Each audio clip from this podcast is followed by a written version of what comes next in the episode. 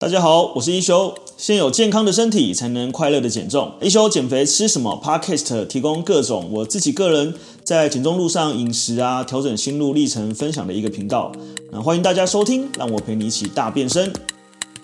好，那我们今天这一集比较多呢，所以我会分上集跟下集哦。那其实啊，就是断食这个方式啊，它已经在历史上有。至少千年以上的时间了哦，就是五百年到一千年。那在非常非常早期的这个时候呢，你知道我们以前的人类啊，就是在呃最原始什么智人的时代啊，尼安德塔人的时代啊，然后 在这个狩猎的时代啊，其实食物是非常短缺的哦，所以有可能有时候一天你只有一餐可以吃东西，也就是你捕到这个猎物的那一餐。对，所以今天呃，以前的人呢，其实常常过的是有一餐没一餐的生活。所以今天当他一餐一天走一餐机会吃东西的时候，他会怎么样？他会大吃，对不对？所以以前的这个呃，我们人类的这个基因的演化呢，是能吃就吃，有办法吃就吃。对，所以其实以前这个空腹的状态是很很常出现在这个呃生活之中的。那包含宗教啊，哈，包含这个呃犹太教，他们会有这个。呃，断食啊，呃，伊斯兰教说错了，伊斯兰教他们会有断食，好，那包含以前那个呃，这个算是和尚吧，也有这种过午不食的这个阶段。那包含如果人啊生病的时候，你生病的时候，你会很有食欲还是很没有食欲？通常你生病的时候，哦，基本上是没有食欲。那像尤其我十二月去去年十二月确诊嘛，我第一次体会到食不知味是什么感觉，就真的没有食欲，然后真的不想吃东西，然后胃很不舒服，所以其实。呃，有时候空腹呢，其实是一个修复身体的一个方式。有时候，所以我我这边强调，有时候不是永远哦。有时候跳过一餐不吃呢，其实让身体有时间修复。那它刚好因应我们现在呃现代人的这个精致化的饮食习惯哦。那刚好乃元今天有开镜头嘛，哈，我就来来就提他一下哈。就是他有时候前一阵子前几天刚好有一些派对嘛，然后那派对可能就会。做一些美食啊，然后什么之类的，那难免的，我们在开心的时候，跟朋友聚会、跟家人聚会的时候，总是会吃的比较多。对，所以如果你吃的比较多的时候，其实你在隔一天或呃隔一餐，你适量的减少食量这件事情，它是可以被允许的，而且甚至我认为它是一个还不错的方式。哦，所以这边呃，我们让大家知道一下，说其实它是有这样的一个呃逻辑存在。但是呢，我们减重啊，就是它还是脱离不了热量赤字这个概念。好，那热量赤字有些人不理解，我再稍微简单的解释一下。好，我们人体有基础代谢，哦，就是你的呃维持你生命所需的基本机能，好，基本热量，哦，它包含你的脑部啊、你的血液、你的心脏啊、你的呼吸啊，它全部都需要呃这个呃维持生命的这个能量啊。我们这边会叫基础代谢，哈，可能女生在一千二、一千一到一千二，男生可能在一千五到一千六。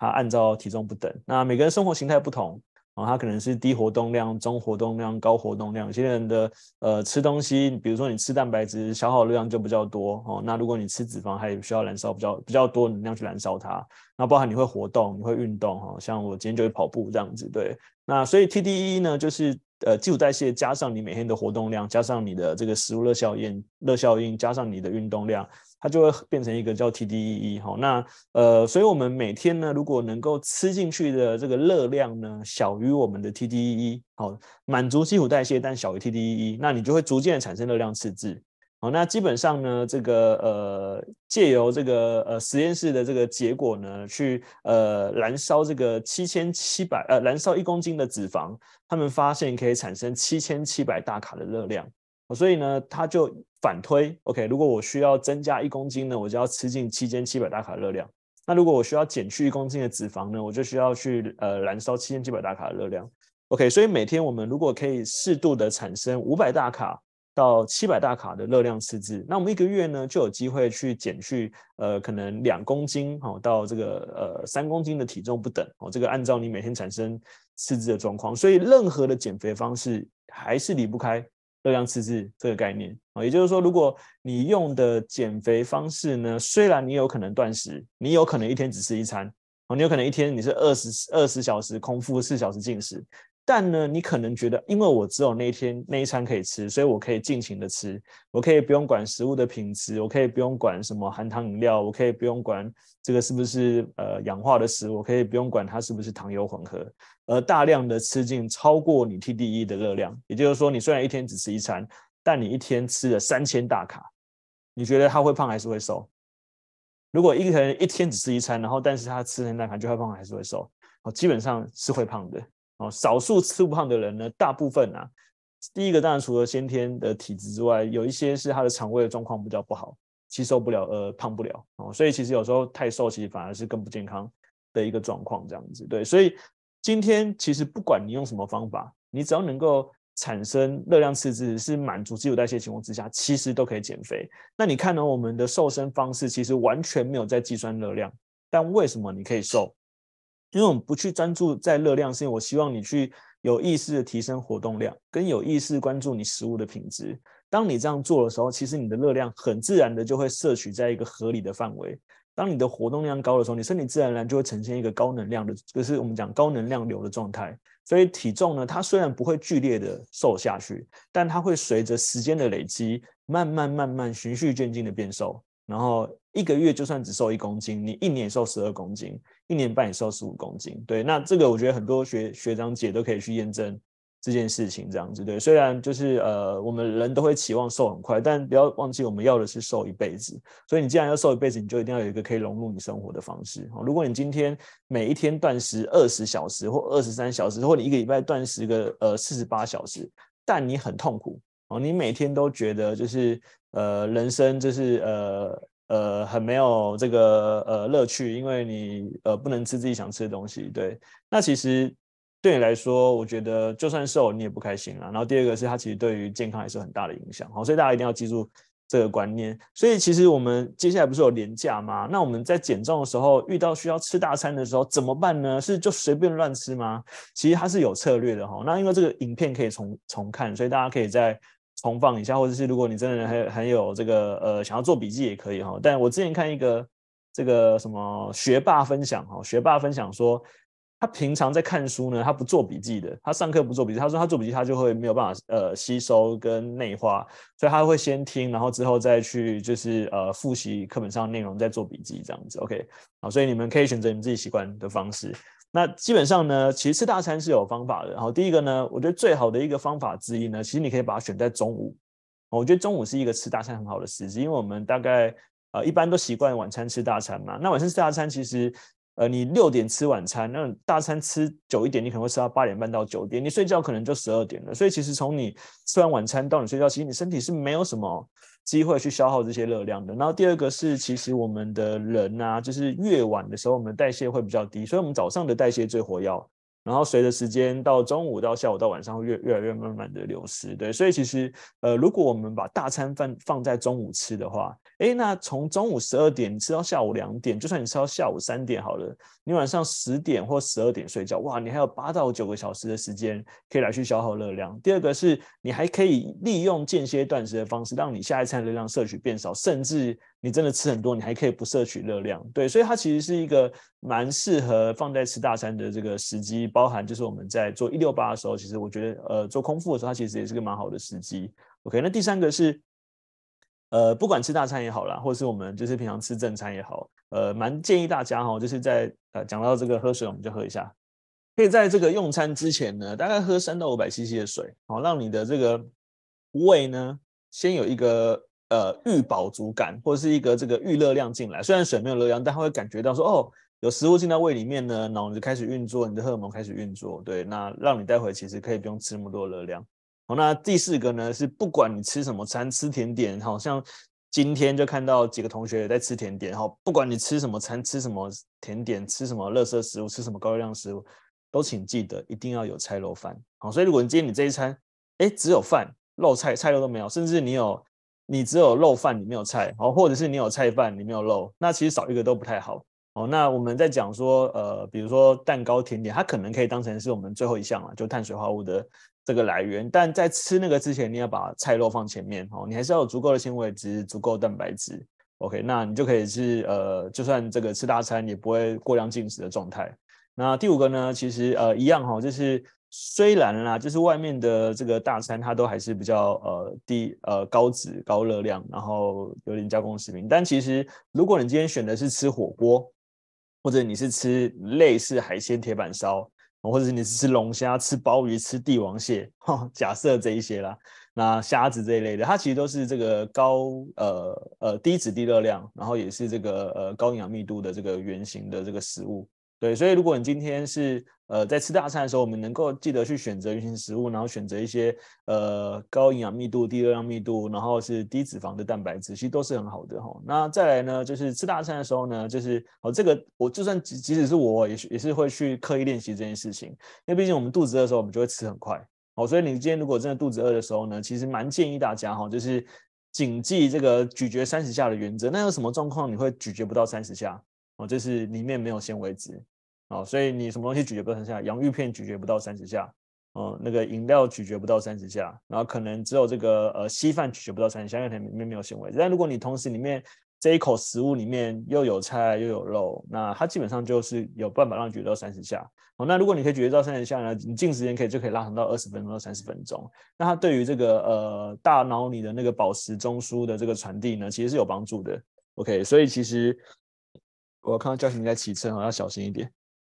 哦，这个呃，吃大餐的时候，咀嚼三十下呢，其实它是一个有帮助的一件事情。哦，那再来呢，就是如果你都吃大餐了，哦，你也吃蛋糕，你也吃甜点，你也吃叭叭叭之类的这样子啊，请记得呢，就是尽量可以的话，我们还是避开加工食物，还有含糖饮料跟酒精。啊，因为毕竟你已经吃那么多高热量的，你要喝酒，你要。喝含糖饮料，其实热量真的非常非常容易爆表哦。这也是过去很多人就算只进行一天一餐的这个状况，他也是会有这个呃热量呃过剩的这个状态。那我们其实就可以喝气泡水，呃喝呃这个吃原型的水果，想吃甜点的话，然后喝无糖的茶，OK 都是还蛮好的方式。好，所以这个都是你在断食之前可以做的哦。哦，你还不用走到断食，其实你就可以用这些方式来去呃让我们今天在这个连假的这个时候，或者是平常的这个六日的这个状态下。可以呃有相对好的一个饮食的一个选择。好，那再来呢，我们就可以合理的去运用这个间歇断食的这个原理。那其实啊，就是我们人体啊，其实呃，就是我们能人的能量是这样子嘛，就是你每天吃进来的哦，它会优先消耗你身体吃进来的哦，所以大概四个小时、六个小时、八到十个小时不等哦，就是看照按照你吃的内容、吃的量。那大概呢，我们呃身体是会有不同的状态下会去消耗哦，我们会走这个叫有氧代谢的系统，它同时需要呃糖类，我们讲肝肝糖，然后需要脂肪，然后需要氧气，哦，这三个代谢系统呢会去呃提供能量给你身体用。哦，那呃如果你基本上是呃呃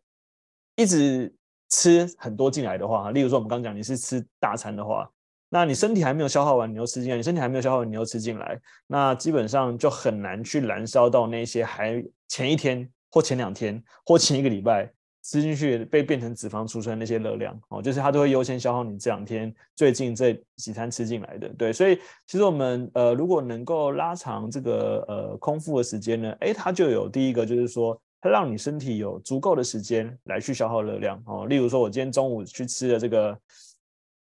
什么呃想想哦，或想食天堂哦，或者这种吃到饱的这样子。假设我今天吃超级多，我也没有在管，我酒也喝了，然后我甜点也吃了，然后我热量可能爆表。对，那其实呢，你是有机会晚餐不吃的。好，你晚餐不吃到隔天的早上或到隔天中午，哎，身体就很长的时间可以来去燃烧这个你吃进去的这个高热量的这个状态。对，所以其实呃是，我觉得它这它的逻大逻辑是。这个样子哈，那所以当我们空腹的时候呢，我们刚刚讲嘛，就是呃，现在的人呢其实是偏向饮食过剩的状态哦，就是精致饮食偏多哈，所以在我们饮食过剩的这个状态下呢，身体有时候它是不堪负荷的哦，所以包含如果我们又比较多吃外食，或是我们比较多吃这个加工食品的这个状态。哦，那我们就比较容易去吃到这个呃高热量的食物，然后但是消耗不掉。对，所以如果我们今天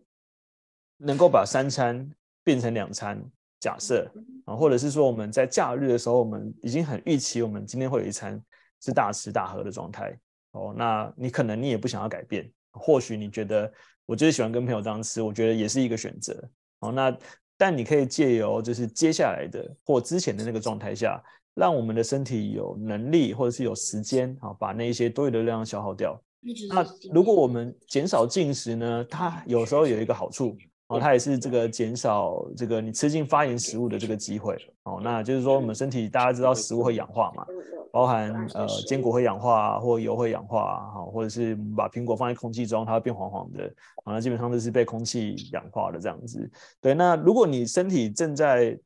发炎，你又吃进更多的发炎的食物，其实它会是促发炎的。所以，我们今天如果能够呃适时的运用空腹的这个机会呢，它其实是能够去让你身体能够减少发炎，然后呃有一些时间去修复，然后让你的荷尔蒙可以回到一个正常的状态。所以，我认为它是有好处的。不过这边要提一下哈，就是之前有一个研究，好像是二零二一年的，它就是在讲呃就是呃间歇断食的时间。哦，这个拉得更长，呃，是不是能够对减肥有帮助？哈，所以他们做了两组人，那一组人呢，就是都是控制热量，哦，那一组人呢是正常三餐吃，但有热量赤字，然后另外一组人呢是间歇断食，有热量赤字，然后我记得好像还有一组是间歇断食，但他比较晚吃，然后有热量赤字，那就是想要去验证明一下，说是不是吃一样热量状态下断食的那一组人他会瘦的比较多，哦，这个研究好像拉蛮长的，那反正结论最后就是，哎。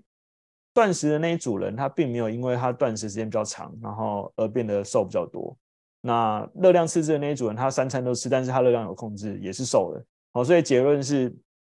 你有产生热量赤字，哦，在合理的状态下，那吃好的食物其实都会瘦。所以你不用为了要呃让自己瘦更快而去用断食。反正我我一直在强调它是工具，是因为我们总是会有一些。呃，聚会的时候，或是有总是有一些是食物疗愈的时候，或是我们总是有一些比较呃，这个出国的时候哦，那你可能会想要像我出国，我可能就会想要品尝品尝一下当地的特色，一些我们在台湾吃不到的，或是我们去到一个新的地方，可能一些名产是你本来的生活环境吃不到，哎，你就会想要吃一下，来来去体验一下这样子。对，那我觉得这个时候其实空腹就可以是一个不错的一个工具的一个方式。好，那在这个研究上面啊，因为。呃，这个胰岛素它算是一个假说嘛，那空腹它其实也算是一个呃不完全被科学证实，但是有以上的一些好处啦。哦，就是说它可能呃透过我们这个比较呃不频繁的不那么频繁的进食，让我们的胰岛素可以变得比较敏感度比较高一点。哦，那它可以让我们减少这个肠胃发炎的这个状态，因为你今天可能没有吃进这么多。促发炎的食物，然后甚至你让肠胃有时间去好好去修复、消化、吸收。那当然，我们今天如果呃有些人如果食物选择比较不那么好，断食对他来说会很有效的原因是他如果早餐哦吃的是这个呃这个以前我们讲那个十二月班哦有这个铁板面嘛、大冰奶嘛，然后这个薯条嘛、炸鸡嘛，然后那你可能下午又吃。呃，这个蒸奶，然后晚上又吃烧烤哦。如果你整天都在吃这些东西呢，其实你的身体其实是一直在发炎的这个状态。所以，其实适度的空腹，它其实是会降低我们的发炎，然后甚至让你的这个头脑更清楚一点啊。因为有时候你吃完东西血糖会比较高嘛，所以有时候你会比较累啊。包括你的呃这个肠胃可能需要消化食物，它也会比较多血液集中在那边。对。那包含它可能可以就是呃促进你的脂肪分解哦，那就简单来说就是它会燃脂啦。但这个燃脂我们这样讲有前提哦，它还是跟你吃什么东西比较有关系。那因为我们其实呃有一个身体有一个荷尔蒙叫胰岛素嘛，那胰岛素它其实是呃负责这个合成能量，然后跟把血糖降低的一个作用。对，所以如果我们今天一直频繁的进食，其实我们的胰岛素其实是蛮有可能过度工作的。哦，所以其实呃大家应该有听过这个第二型糖尿病。那第二型糖尿病呢，就是讲一型是先天，二型是后天。那第二型糖尿病呢，它其实就是一种胰岛素坏掉的状态。所以它会先阻抗，到最后失能，然后到最后第二型糖尿病比较严重，你就要打胰岛素。OK，所以如果我们今天适度的断食、适度的空腹、适度的运动，然后适度的吃好食物，它其实是可以呃提升我们胰岛素敏感度，是有这些好处的。对，所以呃，我我到现在我还是把它放在我们的 ABC 系统里面，我觉得它是一个不错的工具。哦，但是要跟大家强调，它不是万万灵丹哦，更重要还是你吃东西的这个呃好处。那通常断食法就是会有几种啊，就是有一种就是一六八哦，就是大家最熟知的，就是十六个小时不进食，八个小时进食。那它没有限定时间哦，所以你也可以是十二点吃到八点，然后再空腹到隔天的早上，呃，中午十二点，好，这样这样就是十六八。哎，你也可以呃十点进食到六点，然后隔天早上的十点再吃，而这也是一个做法。然后甚至有研究呢，他们是八点吃到四点，哦，一样是这个八个小时，然后但是呢，就是隔天早上八点再吃。呃，他发现越早吃的这一组哦，确实是，哎，好像瘦身的成效有再好一点。哦，那这刚跟跟我刚刚讲的原理有点像哈，就是你越早。吃，然后你身体是越有时间去消耗跟燃烧热量的，对，所以呃，但我不太推荐大家这样子啊，除非你的你是一个单身者，然后没有跟家人一起进食，不然很难。就是别人在吃饭的时候，你坐在旁边 看，对，是蛮蛮奇怪的一件事情这样子哈。那所以呃，有些人他会把时间拉长哦，可能会用到一八六啊，就是一天断食十八个小时，然后六个小时吃饭。有些人断食二十四。啊，就是一天空腹二十个小时，进食四个小时。那通常做到二十四，已经是一天只吃一餐的这个状态了。对，那也就是这样子。呃，我觉得它不是常态性的，它可以偶偶尔，它比较常态了。因为我曾经有一段时间，大概连续两三个礼拜，接近快一个月吧。就是用这个二十四的断食，那那时候也比较激进一点嘛，就觉得说啊，我想要瘦比较多。但你知道，就是我已经觉得我自己是意志力还蛮有的人，但你在那空腹二十个小时，你还是会觉得嘴馋啊、肚子饿啊、想吃东西啊什么之类的。对，所以到你真正可以吃的时候，通常你都很难选择好食物。为什么？因为你的荷尔蒙会去促使你吃进这些高油、高脂肪、高糖、高热量的食物。对，所以反而对你身体来说，其实我觉得不见得是一件。好事这样子，那我认为最长到一六八其实就差不多了，甚至我觉得十四十也是很好的方式这样子哦。那第二个呢是这个五比二哦，那五比二呢，它的这个是这个呃英国之前有一个叫 Michael Mosley 的样子哦，好像是他研究出来的一个方法。那他的做法呢，就是每一周五天呢正常的进食，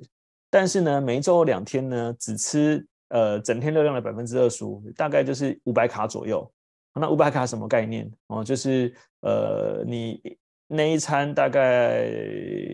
只能吃二分之一个便当，哦，这样比较好比喻哦。一天大概只能，或者是你只能吃一个御饭团加一杯，呃，加一罐豆浆哦，大概就四百卡到五百卡左右这样子。对，所以你在断食的时候，你一天只能吃这样的东西哦。那他意思是说，透过这样去。呃，降低你的热量的摄取，降低反应的反应，但不要忘记我们前面讲的，就是它，你更重要的还是你每天吃的东西。所以这个方法，我觉得比一六八更难啊、哦！我有试过，完全做不到哦。就是这个方法是我认为是一个蛮难的一个方式哦。那再来呢，就是比较长时间断食，就是二十四小时断食哈、那有些人他会选择一个礼拜做一天的二十四小时断食，或者是呃三天里面哈，比如说一二三正常吃，第四天他就二十小时断食。哦，那五六七八正常吃，然后第第九天还要做二十小时断食。好，那这个跟我刚刚讲的嘛，就是他呃透过这个不进食的方式去达到可能是发炎啊、排毒啊、巴拉巴拉巴拉什么之类的啊，啊，我一样不太建议啦。哦，就是提供给大家讲知道一下，那我一样不太建议，是因为二十四小时什么概念哈？就是你今天中午吃了十二点哦，吃了第中中午之餐，假设那你要到隔天中午十二点才能吃东西。那如果你今天是晚餐吃了，呃，吃完晚餐，你要隔天晚餐才能吃东西，对啊，能不能做到？可以。那会不会瘦比较快？不会哦，就是一样哈，就是呃，通常你这样会瘦，是因为你那一餐吃的热量也不没有特别多，所以你其实还是低热量瘦的。对，那低热量瘦大家都知道它很难维持哦，就是第一个很难维持，第二个它呃身体会自动去代谢，呃下降你的这个基础代谢，然后降低你的肌肉量。然后甚至不愿意燃烧你的脂肪，对，所以呃，原则上你看到那些，尤其是这种，嗯，很多这种，呃，所以最近有什么流行蔬果断食，其实也是这种概念。他借由他说蔬果断食，其实不是他喝果汁里面就有糖分、有碳水嘛，哪里有哪里也是没有热量，但他就透过一一整天只喝果汁，可能让你只摄取，比如说三百大卡、五百大卡热量，达到瘦身的目的。所以其实不是果汁让它瘦，是低热量让它瘦哦，这是一样的原理，这样子。所以大家一定要理解这个概念。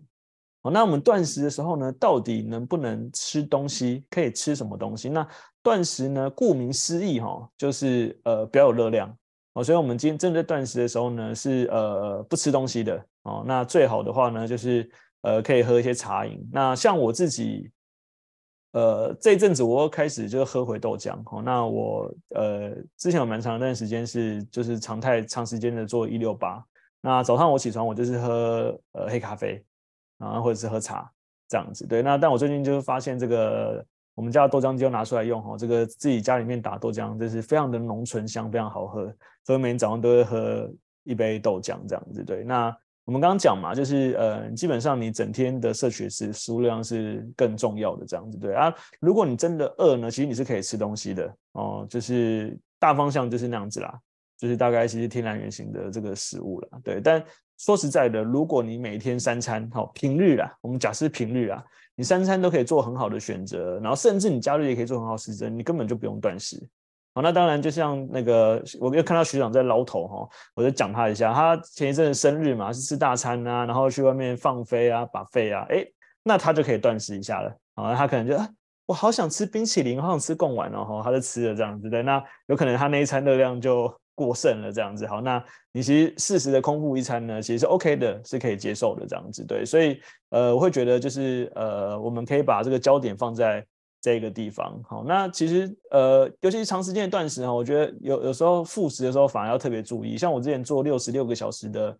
断食，那你等于是肠胃很长一段时间是没有食物的，所以你的胃其实也是需要一点呃适应期的，所以你反而在呃在吃进东西的时候呢，你不能马上就大鱼大肉哦。所以如果我们平常的饮食就可以选择很好的这个饮食的比例哦，菜肉饭三二一，然后每一餐都有大量的这个呃膳食纤维，然后有好的低脂蛋白，然后有各式的豆鱼肉蛋类，像。那个今天盛家就有讲哈，这个盛家这个班长哈，那个营养师建议他挑战一天吃三十种食物，哇，那太强了，我都吃不到。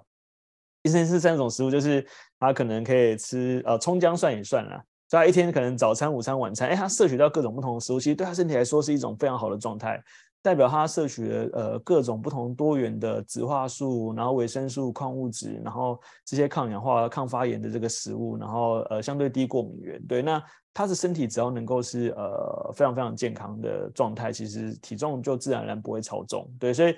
呃我知道有些同学他你们可以吃单一食物一直重复，那你会发现营养师会建议你们哦多一点哦多吃一点不同的。对，那多吃一点不同的，除了让你的生活更有变化，跟吃东西的呃这个更有乐趣之外，其实还有很大一个原因，是因为每一种食物它的营养价值都不同。那有些人当然会讲说，我可不可以吃保健食品来去补充我吃不到的，比如说综合维他命啊，比如说高单位的维他命啊，比如说维他命 B 群啊之类的，或者是各种的矿物质啊，对，钙镁啊什么的。我觉得呃保健食保健食品我有吃，但我认为它应该是辅助，而不是主要。哦，所以它应该是用来就是去辅助一些你本来比较有可能比较不足的，好，例如说像我每天都吃鱼油，因为其实我平常生活中很少吃到鱼，然后也很少吃到多脂鱼，因为像我们家煎鱼我觉得很臭，我都不想煎鱼，对，那我就会吃鱼油这一个方式这样子，对，那。呃，我可能会吃点益生菌，哦，那因为我自己从小肠胃就比较不好，那增加点益生菌的摄取，对我的肠胃来说，其实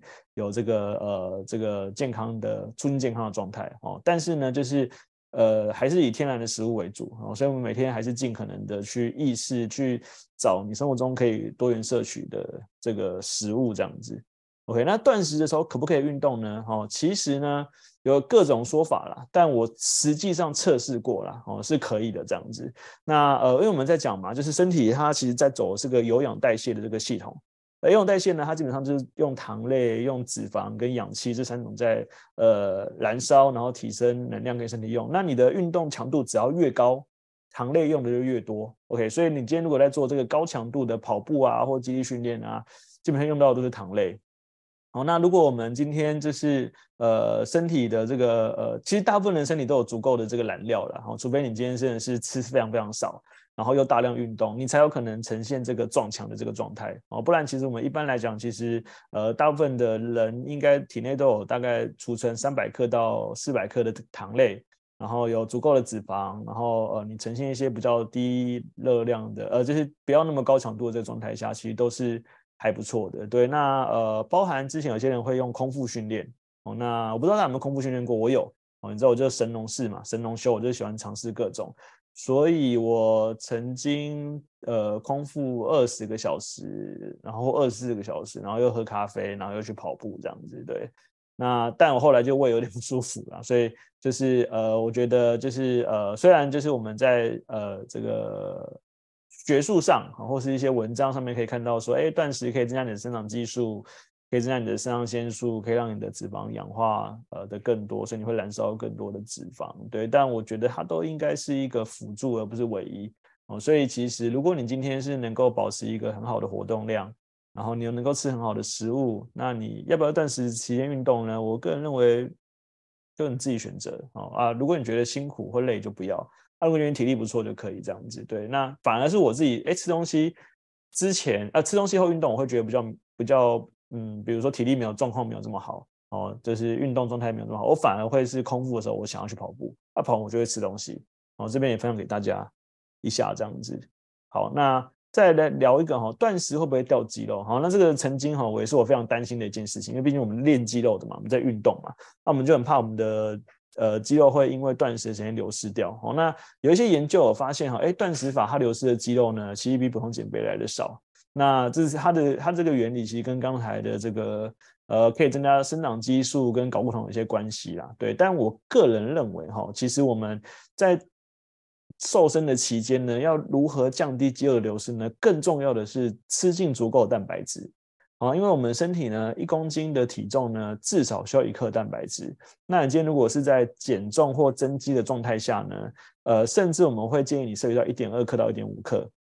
的这个蛋白质含量。那你摄取足够蛋白质呢，你就比较能够去降低你的肌肉流失。对，所以其实我们。在做减重的时候，你会发现，尤其是女孩子哈，像那个之前那个小林啊，然后静怡啊，常都被营养师讲，因为静怡的活量很大嘛，常被营养师讲说，哎，蛋白质可以再多吃一点哦，哦，蛋白质吃不够。我记得玉桥之前也有遇过，就蛋白质吃不够。的这个状态这样子，对，那蛋白质吃不够呢，其实反而是有时候对瘦身来说是比较不利的，因为你有可能瘦体重，但你看不出来，就是你的肌肉可能流失了哈。那一般就是一百克的低脂肉啦，像鸡肉啊、鱼肉啊，大概都有二十克蛋白质左右。所以像我们体重比较高的人，一天可能要吃到一百四十克，其实有时候很难吃到，所以有些人才要喝这个蛋白粉。或者是喝用喝的来补充的这一个方式，这样子对，所以基本上你只要摄取足够蛋白质，其实你比较就不太用去担心肌肉流失的这个状态。好，那但我们有没有机会在停滞期的时候呢，来去利用一点断食去帮助体重卡关呢？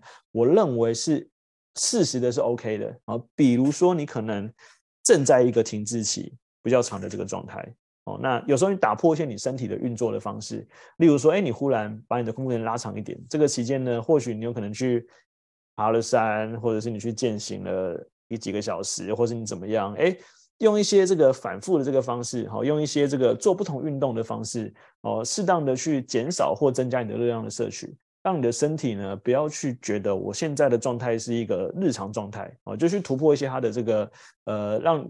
增加一点它的意外性就对了。那透过这样的方式呢，其实是有机会突破停滞期的。所以其实很多人啊，哦，就是常常是在吃大餐的隔一两天，哎，体重马上要下降了。哦，所以这其实是一个呃有可能会发生的这个状态。哦，但这边也强调一下哈，就是因为我每当讲到停滞期的时候，很多人就会很在意，就是体重没有改变。哦，那但是呃，我一直讲哈，就是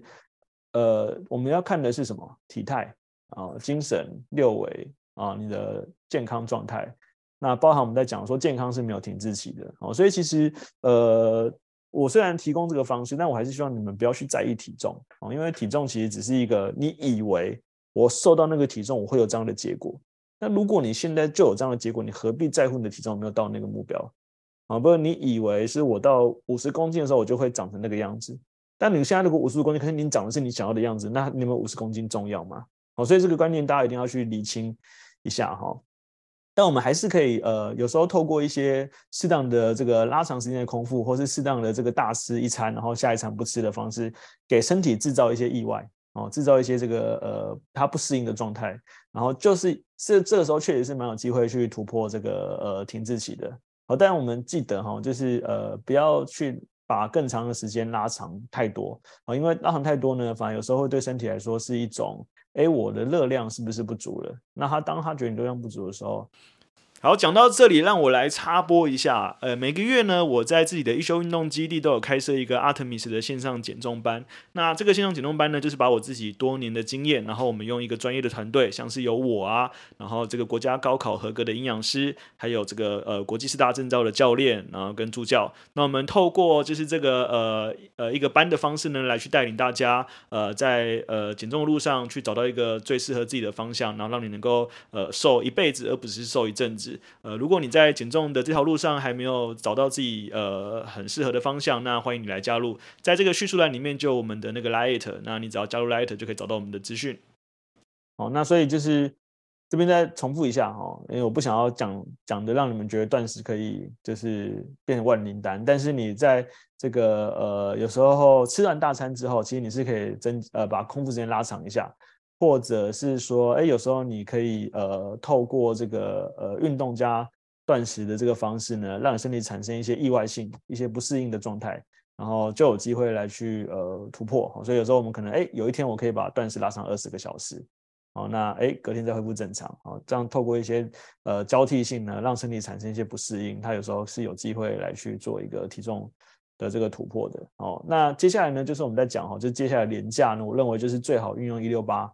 的这个时机哦，那它其实大概会分餐前跟餐后啦。那餐前是什么概念哦？就是如果你今天已经预期你中午或晚上哦，晚上好了会有一个大餐是麻辣火锅哦，然后是吃到饱的麻辣火锅哦，那你就大概预期热量很多，你可能还会喝酒或你还会喝汽水。假设是这个状态呢，哎，那你其实今天呢，你就可以先有意识在前面。呃，来做一些呃热量的控制，也就是说，你其实在前面呢，你就可以先嗯，在十点之后或十二点之后，中午那餐你可能就不要吃了啊。所以到了这个晚上之前呢，你可假设你十点用完餐，或者你八点用完餐，哎，到晚餐你可能就有十二个小时的空腹的这个时间，那你就基本上这一天就已经少了一餐的这个热量。那我们在讲能量守守恒守恒的这个定律嘛，你基本上如果尤其是在正在出国状态哈，就是其实有时候你已经晚餐要吃这个和牛烧肉吃到饱，那和牛什么就是油嘛，脂肪很多嘛，那基本上一百克的和牛应该都有四百到五百大卡热量。那天如果是吃了一公斤的和牛，那天大概就吃四五千大卡热量，要吓死人。对，所以基本上你如果那天已经预期会吃那么多热量，其实你那一整天可以只吃那一餐就好了。那或者呢，是你在吃完那一餐大餐之后呢，你的隔天呢，可以进行十六到二十个小时的断食。也就是说，我今天如果八点晚上八点或晚上十点，我吃一餐麻辣火锅哈，一样的自助餐，那你其实是隔天可以下午隔天的下午四点或隔天下午六点再来吃第一餐的啊，因为。你我们在假设你今天是吃了非常非常多的热量嘛，所以你今天吃了非常非常多热量，其实你在呃身体还没有把它消耗完，那你隔天如果又吃进去呢，啊，那多余热量它就被存起来。所以如果你真的是热量吃的非常非常多的时候呢，其实你是可以在隔一天，呃，来去运用这个空腹的这个计划哦，你十六或十八或二十都是可以的啊，但是记得哈，就是不要常态哦，就是把它不要把它变成这一个常态的这个计划。偶尔就好了。那甚至呃，我觉得大餐哈，就是不是不可以吃，但我们还是要控呃，我们在讲嘛，它都是时机、频率跟量嘛。所以今天如果你真有吃大餐的时机，我认为其实呃两三个礼拜一次是不错的时机哦，三个礼拜一次是最好哦，三个礼拜一次，然后呃就是你就想嘛，我们现在减重计划是三个月嘛，十二周嘛，诶，十二周你有这个四次的机会。可以去吃大餐，甚至如果你真的是呃对食物有一些依恋跟倦怠，你在那一天，我觉得你是可以完全不要去管什么菜肉饭的哈，可以啦。但通常你习惯，你就很难不做到了。你习惯，你就还是把它放在心里面这样子啊，对不对？学长对不对？张杯是不是这样子？习惯就放在心里面这样子，对。所以基本上，就算你三周吃大餐，然后你那天其实吃的比较多，你有点低热量的方式，其实还是呃，你有点空腹的时间，把它拉长的方式，其实还是可以的这样子。对，所以就让大家知道一下这样的呃运用的方式。好，那剩下的内容我们就下一集跟大家聊喽，拜拜。